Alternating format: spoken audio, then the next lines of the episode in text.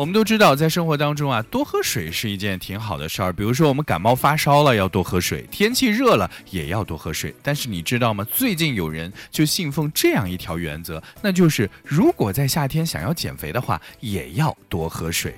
哎，在前两天啊，在杭州有一位王女士呢，她就想要靠着多喝水来减肥，结果头晕、恶心、呕吐，被送到医院当中进行急诊。医生告知啊，他中毒了。什么中毒呢？水中毒。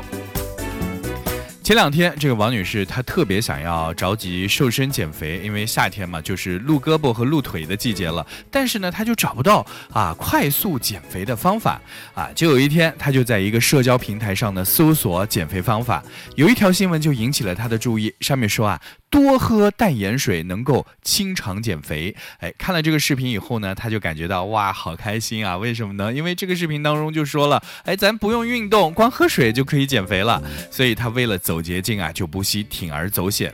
按照这个视频上演示的方法，八斤的矿泉水再加一小瓶盖的盐，兑成这个淡盐水来进行服用。为了能够达到效果呢，就王女士她就快速的把这个淡盐水灌到肚子当中。谁知道喝完没多久啊，她就全身感到不太舒服，头晕眼花、恶心呕吐。感觉到不妙的她呢，立刻就去医院当中进行就诊。检查就发现王女士出现了低钾、低钠、低氯，还有电解质紊乱啊，脑组织轻度水肿。医生结合检查结果呢，啊，就确诊为水中毒。后来啊，经过利尿等积极对症治疗啊，症状呢逐渐好转。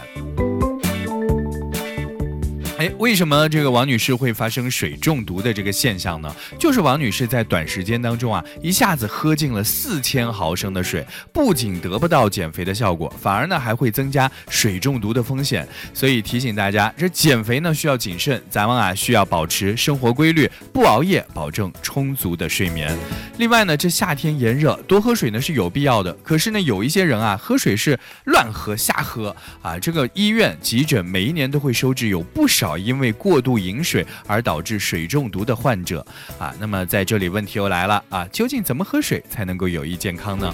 给大家一些小小的建议啊，就是首先要避免短时间当中大量的饮水，喝水量呢，咱一天两千到两千五百毫升就足够了。那夏天呢，因为咱们出汗多啊，咱们如果不做剧烈运动的话呢，两千五到三千毫升啊也是足够了。那么从水量上来说呢，夏天喝水的水量并不能一成不变。想要保持体内的水平衡呢，就要根据人体的水分的排出量啊来调整喝水的水量。一般来说呢，在夏天高温的环境当中呢，这个人体的水分的排出量可以达到大约三千三百毫升。那如果你在进行大运动量的锻炼呢，水分的排出量就有可能会达到六千六百毫升。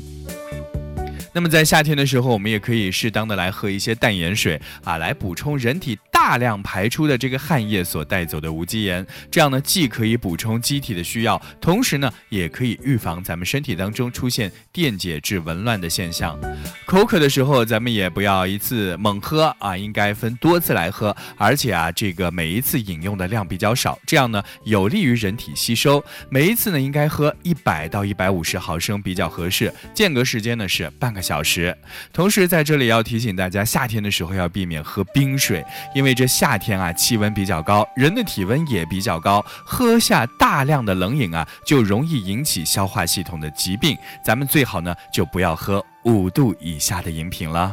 好，接下来我们要和各位一起聊一聊，在夏天的时候，咱们绝对离不开的一款降温利器，那就是空调了。在节目当中呢，关于这空调的使用安全呢，我也是不止一次的跟大家唠叨过。比如说在夏天，尤其是刚开空调那几天，一定要提前把这空调给清洁干净、清洗到位。那么最近呢，在江苏淮安有一家饭店当中呢，啊，有一家这个八口人在这个包间当中吃饭，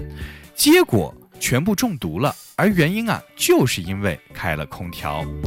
啊，当时呢是王女士和她家的一家的这个亲朋好友在火锅店的包间当中聚餐，结果呢刚吃了没多久，她就立刻感觉到身体有点不太对劲，所以她就嗯马上走出了这个包间。包间，没想到呢为时已晚了，出去之后感觉意识就已经不是特别清楚，心里很难受，四肢没有力气，随后呢这一家八口就被紧急的送到医院当中进行抢救。救，经过诊断啊，他们全都是一氧化碳中毒。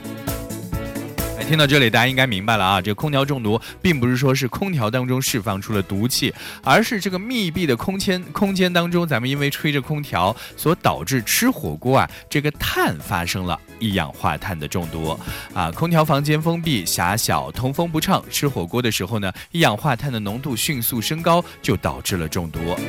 医生就说啊，一氧化碳中毒的高发期呢，一般都会在夏天。但是最近这些年来，大家都喜欢什么呢？啊，盖着被子吹空调，啊，吹着空调吃火锅，啊，但是呢，却忽视了做好安全措施。这人员聚集的时候，如果你吃火锅，特别是这木炭火锅，或者是使用燃气灶台的时候，咱们就尽量不要在封闭的环境当中待着了，一定要保持室内空气的流通，这样呢，就可以减少啊一氧化碳中毒的可能性。一旦在这些环境当中出现了头晕、心悸，还有恶心这样一些症状呢，啊，大家一定要第一时间就考虑到可能是一氧化碳中毒，一定要及时的开窗通风，疏散人群。确实说到一氧化碳，大家还是挺害怕的，因为这种气体是无色无味，很难察觉啊。进入人体之后呢，就会让人中毒，并且呢缺氧窒息，严重的时候啊就会致死，所以大家一定要防范起来。啊，比如说在关闭车窗的情况下，一氧化碳呢会大量的聚集在车子当中，没有办法快速的进行排出，所以我们可以选择打开车窗以后再开空调，三到五分钟之后呢再启动咱们的车辆。很多人啊在冬天的时候也会习惯在卧室当中烧炭来进行取暖，那因为燃烧不太充分，所以呢就会导致一氧化碳中毒。咱们啊可以安装房间里的通风口，让炉子的废气呢排到室外，这样呢也可以避免进行中毒。而咱们的浴室啊，这个浴室间本来空气流动性就不是特别好，而且空间比较狭小，使用燃气热水器呢，非常容易造成一氧化碳的中毒。所以我们在节目当中也要再一次提醒收音机前的各位听众朋友，咱们在空调房里吃火锅啊，一定要注意通风。就在三号，也就是上个礼拜六啊，有一个话题在微博上就冲到了热搜第一，那就是感染幽门螺杆菌或者可能会诱发胃癌。啊，同时呢，一条热搜还有就是咱们江苏启动了幽门螺杆菌的筛查项目，啊，为了提高幽门螺杆菌的早诊治、早治率，啊，这个七月二号开始，江苏启动了幽门螺杆菌的筛查项目，由江苏省人民医院牵头组织，啊，由九家基层医疗机构进行参与，动员各区域当中的啊五十个家庭，两个以上生活在一起超过五年的家庭成员，免费到医院来。来做幽门螺杆菌的呼气试验。说到这个幽门螺杆菌，可能大家不是特别熟悉，要告诉大家，其实它呢是存在于咱们人体胃中的一种细菌，它的感染呢和诸多的消化道疾病的发生是有密切的关系的啊。根据统计，我们中国啊超过一半人已经感染了幽门螺杆菌啊，主要的传播途径为口对口进行传播，尤其是共餐特别容易导致全家感染，而且呢不少的患者已经出现了耐药性。我们也在这里要提醒大家，如果你经常出现胃不舒服、恶心、腹胀啊，还有这个胃痛、口臭这样一些现象呢，啊，就要小心一下，是不是已经感染了幽门螺杆菌？那感染了幽门螺杆菌怎么办？哎，是不是像热搜上所说的那样，特别容易导致胃癌的发生呢？啊，要告诉大家，如果检查结果是阳性，说明呢有幽门螺杆菌的感染。成人不吃药呢是不可能自己好的，需要进行规范的治疗。这个治疗呢一般会用四联疗法进行治疗，要选择两种抗生素，而且呢服药期间不能够喝酒，一定要健康饮食。同时呢，这个幽门螺杆菌啊偏爱生长在胃窦部位，并不是咱们的口腔当中，所以呢，这牙膏根本是作用不到胃当中了啊。所谓的有一些这个抗幽牙膏啊，也是智商税啊，它既不能起到预防的效果，同时呢，也谈不上杀菌的作用。好，在生活当中，我们应该如何预防幽门螺杆菌呢？首先就是提倡使用公筷和公勺，其次呢，就是餐具一定要定期的消毒，如果家人感染了，一定要分餐。饭前便后要洗手，咱们啊也不要吃生的或者是太烫的食物，这样呢会刺激咱们的胃黏膜，降低它的抵抗力。咱们更不要口对口来进行喂饭，这样呢可能会把大人口腔当中和肠胃当中的一些细菌啊传染给咱们的孩子。同时，我们要提醒大家一定要注意啊口腔卫生，要建议大家使用漱口水和抑菌牙膏。那么在这里要问大家一个问题：在生活当中，你了解幽门螺杆菌吗？平时的吃饭你会使用公筷和公勺吗？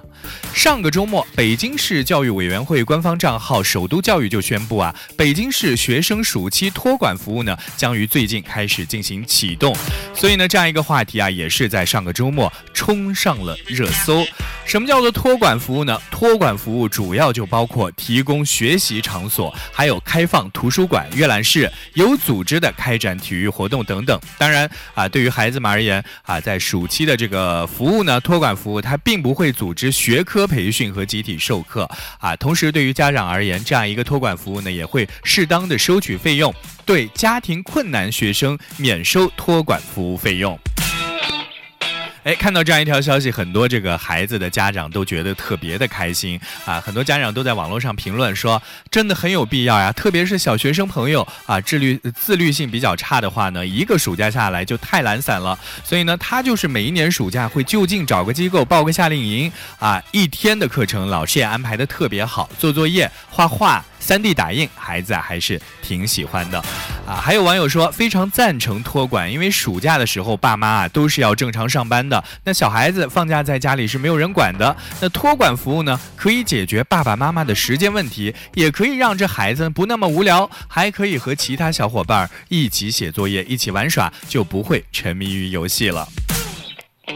其实，在全国各地呢，都会有一些关于学生暑假托管的一些官方的一些消息。比如说，我们来关注一下咱们的江苏南京，南京市呢就在全市计划开设二十一个班，每个教学点招生啊不会超过三十人啊。各教学点呢会根据软硬件条件和服务对象的特点，为青少年提供公益性的暑期看护服务啊，并且呢会开设符合他年龄特点的相关课程。